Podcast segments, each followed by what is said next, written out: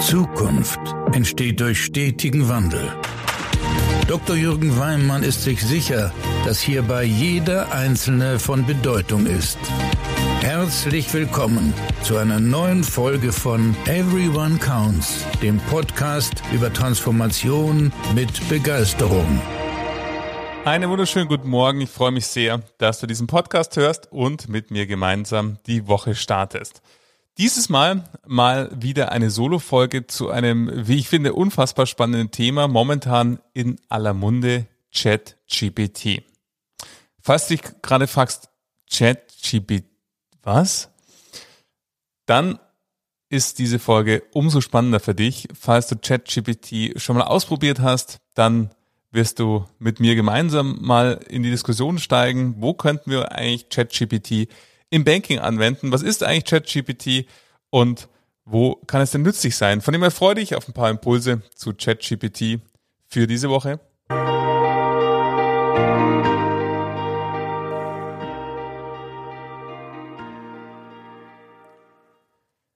Ich erinnere mich noch sehr gut, als ich vor einigen Wochen, es war kurz vor Weihnachten, einer meiner Professorenkollegen im Dozentenmeeting sagte, also liebe Kolleginnen und Kollegen, wir müssen uns mal Gedanken machen, ob wir noch künftig Studienarbeiten oder Hausarbeiten akzeptieren können. Und dann äh, war erstmal die verwunderte Frage im Raum, ja, warum? Warum sollten wir sie denn nicht mehr akzeptieren?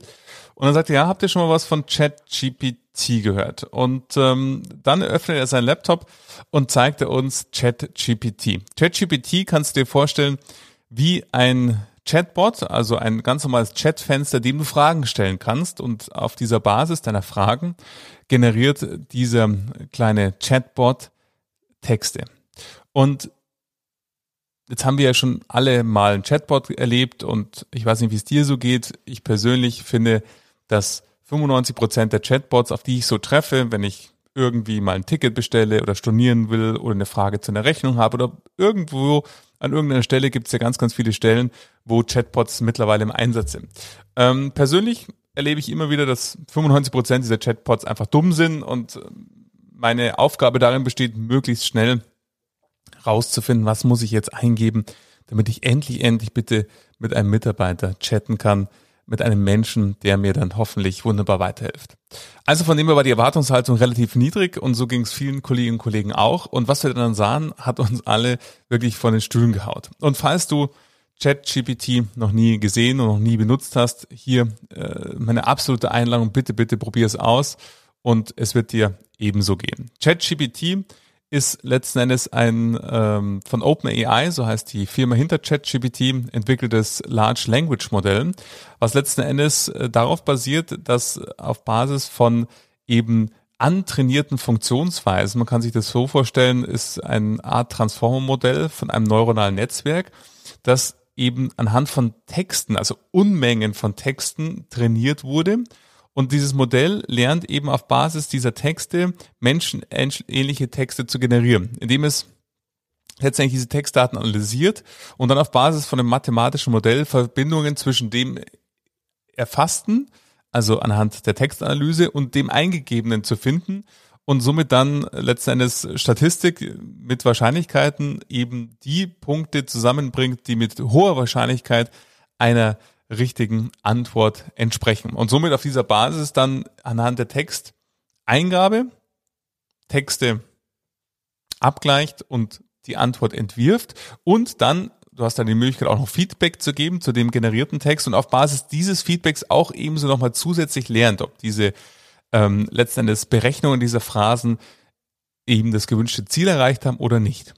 Also von dem her ähm, werden wir schnell feststellen, wenn du mal ChatGPT ausprobierst, dass es verdammt gut funktioniert. Verdammt gut funktioniert, wenn du eben die ganzen Fragen dort einfach mal ausprobierst, die du so hast. Es können ganz einfache Fragen sein, aber auch komplizierte Fragen. ChatGPT gibt schon einige Apps oder ähm, Webseiten, die programmiert wurden durch ChatGPT, indem man eben mit dem Chatbot gemeinsam die Punkte, die man programmieren möchten, programmieren hat lassen, er den Code erstellt und generiert und somit dann Menschen, die ohne jegliche IT- und Programmierungskenntnisse hier Apps und Webseiten programmiert haben. Von dem her, lass uns mal so ein bisschen drauf gucken. Was ist eigentlich ChatGPT? Was steckt da so dahinter? Und dann vor allen Dingen, was könnte das fürs Banking bedeuten? Und was könnten dort Einsatzgebiete sein, die wir hier sehen? Aus meiner Sicht ist ChatGPT eine unfassbar spannende Entwicklung, wenn wir an die Zeit denken, wo sehr, sehr viel diskutiert wurde über künstliche Intelligenz und Algorithmen und was das wohl alles bedeuten könnte. Und sehr schnell die Diskussion aufkam im Zuge dessen, dass auf Basis von künstlicher Intelligenz die vor allen Dingen sehr, sehr einfach strukturierten Jobs schnell wegfallen werden. Also ich sage jetzt mal, alle die, die in Berufen unterwegs sind und waren, die von dem Anspruch her, vom intellektuellen Anspruch eher mittel oder hoch anzusiedeln sind, haben sich bezogen auf KI noch sehr, sehr sicher gefühlt. Und wenn wir uns sehen, ChatGPT ist genau an dem anderen Ende positioniert. Also letzten Endes sprechen wir hier nicht von sehr, sehr einfachen Tätigkeiten, so wie wir es vorher von so Chatbots kannten, sondern ChatGPT, dadurch, dass es programmieren kann, dadurch, dass es auch komplexe Zusammenhänge hier erfassen kann, ist absolut in der Lage, eben auch Berufe, die mittlere bis hohe intellektuelle Aufgaben entsprechen, durchaus zu übernehmen, beziehungsweise zu unterstützen. Gucken wir uns mal an, worauf basiert eigentlich ChatGPT. Ich hatte es schon kurz angesprochen, also man nennt es Large Language Model, das letzten Endes auf Basis dieser neuronalen Netzwerke anhand von Texten trainiert wurde und dann diese Daten mit Wörtern und Phrasen einteilt und dann mit Wahrscheinlichkeiten unterlegt und auf Basis dessen eben Text generiert. Somit erscheint es menschenähnlich, was generiert wird, ohne aber, und das ist ganz, ganz wichtig, zu verstehen, dass es auf Richtigkeit geprüft wurde. Also theoretisch kann das antrainierte Text Zusammenhänge eben dann zu falschen Schlüssen führen und somit ist es eben nicht garantiert, dass ChatGPT auch in Anführungszeichen immer die Wahrheit sagt. Somit ist es immer ganz wichtig, auch wenn es menschenähnlich erscheint und klingt und faszinierend ist, ist es nicht so zu verstehen wie du suchst dir eine wirkliche Quelle, eine wissenschaftliche Quelle oder Wikipedia und hast dort eine Beschreibung von einer Situation, sondern es ist ein selbstständig generierter Text. Entscheidend ist ja, in der jetzigen Ausbaustufe wurde das ähm, System trainiert anhand von unzähligen Datenmengen. Aktuell ist ChatGPT aber nicht online. Das heißt, er googelt nicht oder sucht im Internet nach Punkten, sondern er schaut immer im Datenmodell, in dem neuronalen Netzwerk, was er hat. Was könnte da die Antwort mit der höchsten Wahrscheinlichkeit der Richtigkeit sein? Und das ist ganz, ganz entscheidend, wenn wir uns auch an so Ausbaustufen denken und Zukunftsaussichten von ChatGPT. Wenn wir uns mal überlegen, ChatGPT hat dann wirklich Echtzeitzugriff auf alle verfügbaren Daten im Internet. Das ist nochmal eine ganz, ganz andere Dimension, die daraus entsteht und somit dann auch nochmal eine ganz andere Möglichkeit. Bleiben wir aber bei der jetzigen Ausbaustufe, die jetzt vorhanden ist. Wenn wir uns ChatGPT mal angucken und uns überlegen, wo im Banking-Kontext erleben wir eigentlich immer Texte oder brauchen wir Texte, die wir generieren. Wir haben natürlich, wenn wir jetzt das Thema Text anschauen und Interaktion mit, mit Menschen anschauen, fällt einem bestimmt ganz spontan das KSCM, das Kundenservice Center, wo eben Menschen anrufen, chatten, E-Mails hinschreiben und dort umfangreiche Informationen bekommen. Wenn wir uns überlegen, einige nutzen ja bereits jetzt Chatbots, die aber sehr, sehr einfach strukturierte Fragen beantworten können. Man würde hier ChatGPT nutzen können als Chatbot auf der Webseite, haben wir da schon mal einen ganz, ganz enormen Effizienzgewinn wenn wir das ganze Thema Kundenservice Center anschauen. Wenn wir uns überlegen, ChatGPT wäre embedded in der IT-Infrastruktur, sprich, ich kann E-Mails damit schreiben oder ich kann damit Arbeitsanweisungen schreiben, Rundschreiben schreiben, die letzten Endes, wenn wir an diese menschliche Verbesserungskompetenz versus Erstellungskompetenz denken, hast du es vielleicht schon mal erlebt, wenn dir jemand ein Dokument oder eine E-Mail oder was auch immer vorlegt und dir zeigt, und dich darum bittet, Feedback zu geben, es zu korrigieren, fällt uns das viel, viel leichter, als wenn du selber die Erstellerin oder der Ersteller bist. Weil wir eine deutlich bessere Verbesserungskompetenz haben als eine Erstellungskompetenz. Und wenn wir uns überlegen, ChatGPT würde einfach die E-Mails, die wir schreiben wollen, die Rundschreiben, die Arbeitsanweisungen, die Veröffentlichung, was auch immer geartet, letzten Endes erstellen und wir würden uns dann nur noch auf die Verbesserung konzentrieren, dann äh, können wir uns vorstellen, was für eine große Arbeitsbelastung, also Entlastung das bedeuten würde. Also überall dort, wo wir Content brauchen, egal ob es um internen Content geht in der Unternehmenskommunikation, im Marketing, im Vertriebsmanagement oder eben auch in der externen Kommunikation mit Kundinnen und Kunden, sei es über Chat, sei es über dann eben vollautomatisiert, aber eben auch mit menschlicher Interaktion in E-Mails, in Briefen, wo auch immer ihr Texte verwendet. Gleichzeitig, wenn wir uns überlegen, Vertragserstellung ist auch heute schon sehr, sehr hoch standardisiert durch PPS-Neo-Prozesse und so weiter, ähm, die dafür sorgen, dass eben die Verträge richtig erstellt werden. Aber auch das ist jetzt mal außerhalb des Bankings ein Bereich, wenn wir an äh, Satzungen zum Beispiel denken von GmbHs oder Grundschuldbestellungen, immer wieder gleiche fortwährende Dinge, die letzten Endes einfach automatisiert künftig erstellt werden können.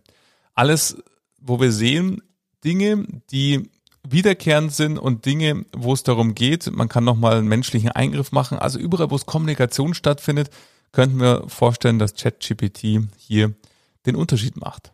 Und wenn wir uns überlegen, was das bedeutet für A, Zeitersparnis und B, dann natürlich auch für die Möglichkeit, diese Zeit anderweitig zu nutzen, diese Zeit dann auch zu nutzen, um letzten Endes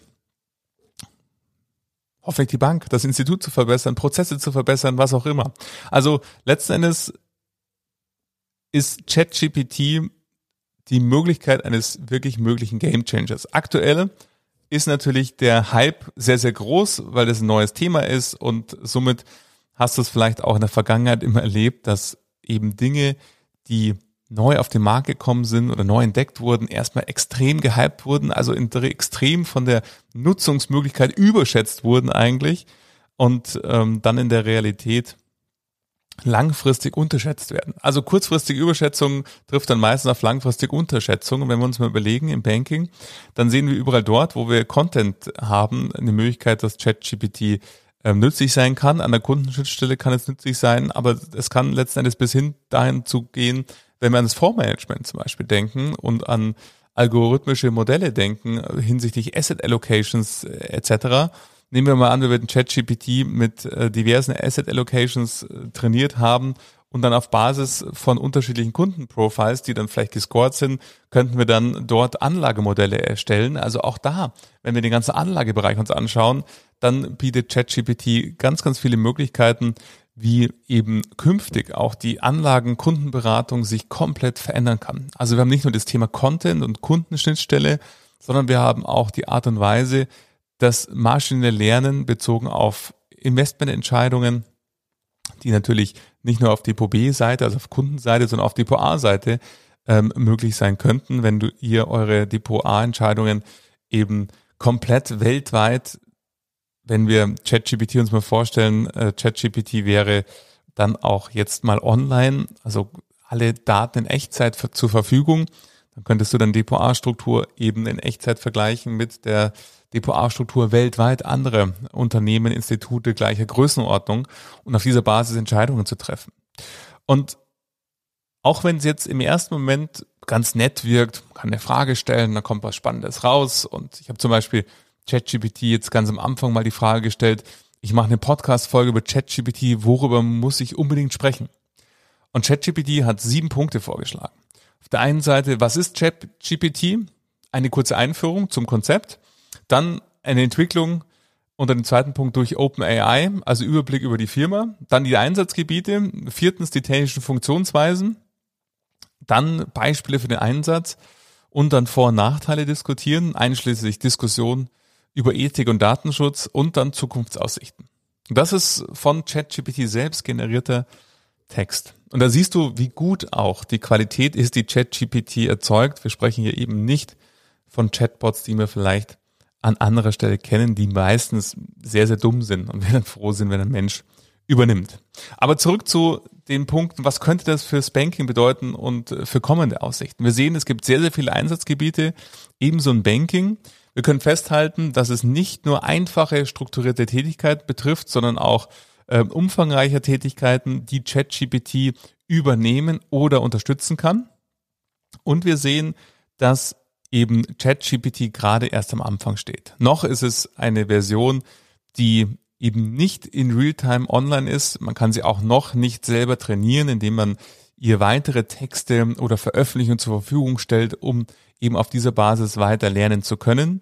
Aber das sind natürlich Ausbaustufen, die kommen werden und dann die Möglichkeiten sich noch weiter erweitern werden. Und gleichzeitig sehen wir, dass eben die Möglichkeit, die uns eben hier künstliche Intelligenz bietet, die Arbeitswelt ganz komplett in vielen, vielen Teilen wandeln wird. Und eben nicht nur in dem Bereich, wo man sagt, das sind einfach strukturierte Tätigkeiten, sondern komplett umfassend die Arbeitswelt einfach umkrempeln, weil wir sicherlich in wenigen Jahren davon einfach überzeugt sein werden, so wie es eben heute ist, wenn im Word irgendein Wort rot unterrinkelt wurde, haben wir uns auch schon dran gewöhnt. So sehr wird es für uns selbstverständlich sein, dass eben äh, Algorithmen beziehungsweise neuronale Netzwerk äh, KIs, wie es ChatGPT eine ist, embedded ist in den Programmen und uns eben dann live Unterstützung bietet für die Themen, die wir haben. Ich glaube, zusammenfassend, wenn wir es mal versuchen, auf einer Metaebene zu verstehen, was passiert da gerade, ist es für mich so, dass vor allen Dingen die Mittelmäßigkeit in Gefahr ist. Also die Mittelmäßigkeit bezogen auf die Ausübung von Berufen. Und das ist, glaube ich, das, was momentan die, die Umwelt und der Arbeitswelt auf der einen Seite so groß und bedeutend macht, auf der anderen Seite aber, wenn wir in die Zukunft blicken, so positiv in die Zukunft blicken lassen, dass es eben gefragt ist, Dinge wirklich mit Leidenschaft und Liebe zu machen. Der wirklich handkuratierte, erstellte Text oder die E-Mail, die letzten Endes sofort zeigt, dass sich hier jemand wirklich auseinandergesetzt hat mit dem Kundenbedürfnis, mit der Art und Weise, wie der Kunde tickt, wie der Kunde vielleicht spricht und auf Basis hier eine E-Mail erstellt hat, das ist etwas, was natürlich irgendwann mal auch, je nachdem wie stark der Lerngrad ist, von ChatGPT als Beispiel, eben auch durch Bots erstellt werden kann, aber halt zu einem deutlich späteren Zeitpunkt. Gucken wir uns die E-Mail an, die einfach lieblos gestaltet ist, die einfach nur äh, darauf abzielt, dass sie möglichst schnell geht, dass man schnell vielleicht das Ticket schließen kann oder sich schnell dem nächsten Kundenthema widmen kann. Das sind natürlich Punkte, und das sind für mich in meiner Definition mittelmäßige E-Mails, die braucht kein Mensch mehr. Und Menschen, die diese Art von E-Mails schreiben, braucht auch perspektivisch niemand mehr in Organisationen. Und ich glaube, das ist die größte Herausforderung für uns im Arbeitsleben, die Art und Weise dessen zu sagen, äh, Gerhard Hüther hat es in meinem Podcast so schön gesagt, der Gärtner, der einfach den Garten pflegt und da halt einfach die Erde umgräbt und so weiter, das werden Maschinen übernehmen.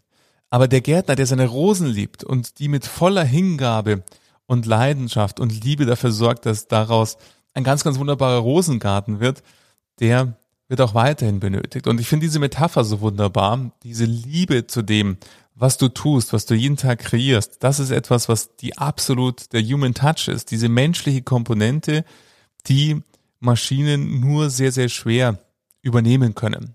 Wir könnten natürlich diesen Podcast auch ChatGPT überlassen und letzten Endes ist es ja ein leichtes, das, was ChatGPT als Beispiel vorgeschlagen hat für die Struktur des Podcasts, dann durch eine automatisierte Stimme vorlesen zu lassen. Aber wäre es dann der gleiche Podcast? Wäre es dann die gleiche Form der Folge? Würde sie dich so erreichen, wie dich hoffentlich diese Folge erreicht? Und diese Frage, die betrifft nicht nur diesen Podcast, sondern betrifft alles. Alles, was wir innerhalb von Unternehmen gestalten. Und das betrifft nicht nur das Banking, aber natürlich schlägt für Banking mein Herz und deshalb konzentriere ich mich sehr, sehr stark auf Finanzinstitute, aber natürlich auch das Banking. Aber es betrifft alle Wirtschaftsbereiche, die wir haben. Wo ist denn in deinem Unternehmen Mittelmäßigkeit zu Hause? Und was kannst du tun, diese Mittelmäßigkeit zu verändern? Weil die Mittelmäßigkeit ist extrem gefährdet. Und dafür ist ChatGPT nur ein Beispiel. Mittelmäßigkeit ist etwas, was wir perspektivisch im Wirtschaftsleben, und das finde ich ist eine sehr, sehr gute Entwicklung, sehen werden, dass sie verschwindet. Wir werden und da sind wir in einem uralten Porter-Modell. Wir werden am Markt Unternehmen sehen, die prosperieren, die sich durch exzellente Produkte und Dienstleistungen differenzieren. Und wir werden diejenigen sehen, die einfach Kostenführer sind und auf Basis dessen den besten Preis anbieten. Alles, was dazwischen ist, dieses Stuck in the Middle, wie Porter in seinem Modell gesagt hat, also die Mittelmäßigkeit, die wird verschwinden. Und ChatGPT ist nur ein möglicher Angreifer dessen. Von dem her ist doch entscheidend, was tust du daraus für deinen Arbeitsplatz, für dein Institut, für dein Ressort, für deinen Bereich? Wo überall hat sich vielleicht bei dir, bei dir im Team, bei dir im Institut Mittelmäßigkeit eingeschlichen? Und was heißt das für dich und dein Team, das zu verändern? Und dann können wir uns sicherlich darauf freuen, wenn ChatGPT die Enterprise-Version rausbringt, weil sie uns dann wunderbar unterstützen wird in den Tätigkeiten.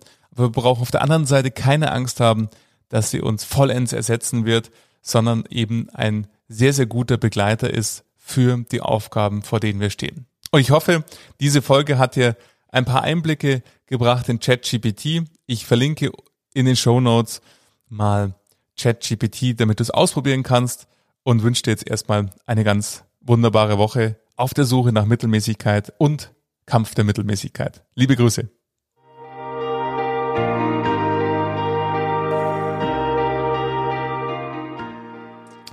Ja, das war die Folge über ChatGPT. Danke, dass du sie gehört hast und ich freue mich sehr, wenn du in zwei Wochen wieder mit dabei bist und diesen Podcast weiterempfiehlst und ihm fünf Sterne gibst bei Apple Podcast. Von dem her danke, dass du diesen Podcast hörst und für dich eine ganz wunderbare Woche.